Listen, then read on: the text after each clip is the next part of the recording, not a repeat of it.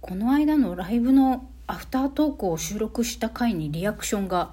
あったのを見てそういえば年末年始だしみんな休みだし暇な人いるかもしれないからライブやろうかなと思い始めているみくりです。エロ玉ラジオおはようございます。みくりです。この番組では借金持ち独女パラレルワーカーの私みくりが沖縄から日々いろいろいろいろ思うことを配信しております。ただいま朝の8時38分、朝散歩を終えて珍しく化粧もして上半身着替えてスタンバっているみくりです。今日は9時からウェブ面接があるということで、この放送もちゃちゃっと撮っていきたいと思います。今日のテーマはこちら。許せねえから意見箱に投稿してやるについてお話しします。あのね、私のね、給付金の担当をやってる市役所の職員担当の女性がいるんですよ。A さんとしましょう。もうね、この人がもう、もう許せなくて許せなくて、みくり、おこでございます。それでね、まあ本人にね、なんだかんだ文句言ったってね、嘘ついたりごまかしたりするので、もうしょうがないから、しょうがないからっていうかもうこの人と話してたって、私のこの悩みとかこの人の大失態ってなかったことにされるなと思って腹が立つから、まあ、市役所の意見箱、ホームページね、市役所のホームページの意見箱、もうあれにね、実名で、この職員のこういうこと、ちょっと責任取ってください、市として。ただ謝るだけで済むんですか？っていうのをもう投書してやろうかなと思っています。まあ、これってね、書き方によってはただの誹謗中傷と取られて、値をしませんってあっさり役所にね、無視されてしまう内容かもしれないんですけどね。まあ、一つね、言いたいことは、こいつがいろいろ手続きを間違えたおかげで、私は今年の夏ね、ちょうどうつって診断された時期に、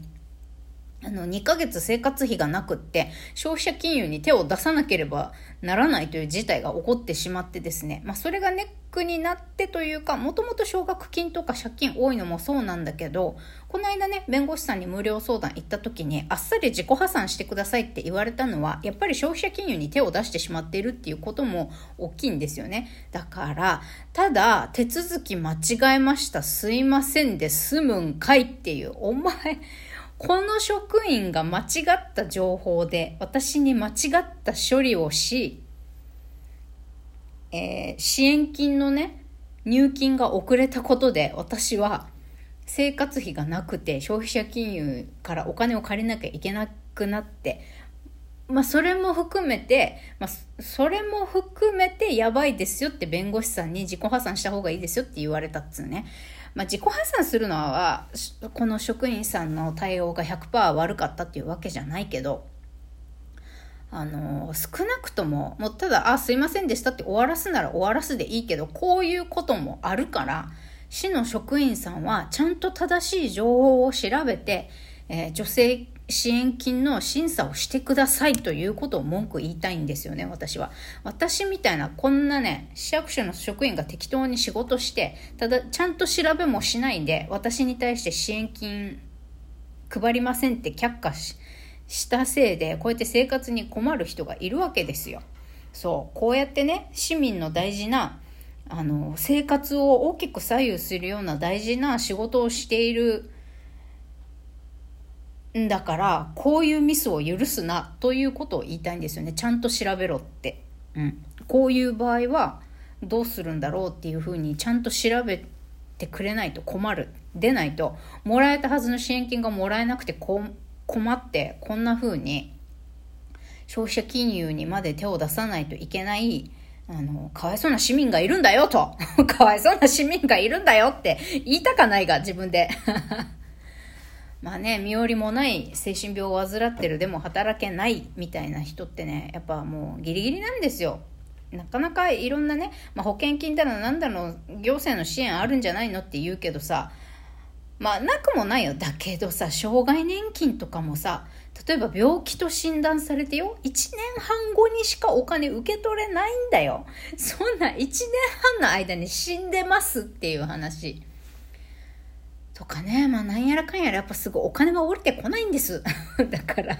みんな貯金してた方がいいよ。あと生命保険、就業不能保険、働けなくなった時の生活費の担保をするための就業不能保険っていうのもカバーしている生命保険、医療保険に入ることを私は強くお勧めいたします。もし、まあ、今日これから9時にね、ウェブ面接する第一志望のところが受かったら、私はもうすぐ生命保険入れます。生命保険、医療保険かなと、あと、うちのにゃんこもね、ペット保険入れようと思います。もう保険商品なんて、あの、私保険商品嫌いなんですね。えっと、これを聞いている方に、保険の、保険屋の営業とかやってる方がいたらごめんなさい。でもね、人の、人に対して不安を煽って金儲けしやがってっていうね、あの、なんかわけわからない抵抗感があるんですよ。ね、人を不安にさせて金巻き上げて、あの、あぶくぜに稼いでる奴らだろっていう思いがありまして。いや、だからといってね、本当に 保険という商品は悪いものではない。本当に困った時に、あの、助けになってくれるではあるんだけどさ、なんか保険でも何でも人のなんかこういう時のためにとかってなんかもう保険という商品自体が好きじゃない。まだからという話なんですけどね。だからって保険入らなかったら痛い目見るぞということですよ。はい。なのでもう許せんとにかくあのね私嘘つき嫌いなんですよ。なんかねこの役場の担当者の方なんかうん、嘘つきなんですよ。いや、あなたこの間電話でお話しした時にこうこうって言いましたよねって。なんであなた自分の長所にその自分が言ったこと書いてないんですかって都合が悪いこと書いてない、自分にとって都合が悪いこと書いてないじゃないですかって窓口で問い詰めて。で、あなたはこう、この間電話で、何月何日の電話でこうこう私に言いましたよねって言ったら黙ってるんだよ。いや、そうやってはぐらかしてる時点で、まずい、隠さなきゃ、嘘つかなきゃっててことじゃない？で、その後黙って、イエス、ノーもはっきり言わないで、いや、これはこういうことだったんですってわけのわからん、あの、ごまかしをしたんですよ。で、え、それもおかしいよねってもっと詰めて、ほら、おかしいじゃん。なんであんたそう、そういう風に言ったわけ？ここの行動には何の意味があるの？って詰め、もっともっと詰めれば、まあ、この人の不正っていうか、この人が今、目の前で、市民に嘘をついているっていうのは暴けたんだけどもうしょうもねえやこいつと思って。見逃してやったのにさまた昨日も昨日でさあの支援金のをもらうための報告書、まあ年年年内に持ってきてくださいねっていう話で。でそのついでにまああの翡翠さんいろいろと食料をもらいに来たりとかちょっと家計の状況も厳しいですからまたちょっと追加でねあの選抜であの食料支援する市民として選ばれましたみたいな連絡が入ったんですよ先週。であのお米とかちょっと食料ご用意してますんで今度あの報告書提出しに役場来る時にあのお渡ししますねってその時ハンコ必要なんであのハンコ持ってきてくださいつってで昨日持ってあの活動報告書提出しに行きました。ハンコを持ってね。そしたら、いや、翡翠さんすいません。あの、担当の A さんから、あの、歳末助け合いのね、食料支援あるって聞いてます？お話、ハンコ持ってきてますかね？って言って、あ、持ってきてますよ。つって、あれね、お金と現金の支給があるから、現金支給のためにハンコが必要で、でも、これの受け取りって5時までに来てもらわないとできないんですよ、つって。私、5時、あ、4時57分ぐらいに来たんですよ、役場に。そし、ほんで、え、それ聞いてないから、みたいな。食べ物もらえるよとハンコ持ってきての2つしか聞いてないんだけど、っていう。もうお金、現金支給があるっていうことと、それは5時までしか受付できないよっていうことを先に聞いてればこんな時間に来ねえよっていうので、まあ、また窓口で揉めましてですね本当にあのね先回りしてちゃんと情報を伝えるっていうことができない職員さんなんですよね。ほんとこんな仕事できない人いるんだっていうぐらいもうね毎月毎月何かしら情報の伝達不足この人の判断ミスとかでねあもう一回役場来てください。何してください。明日中にメールでこの書類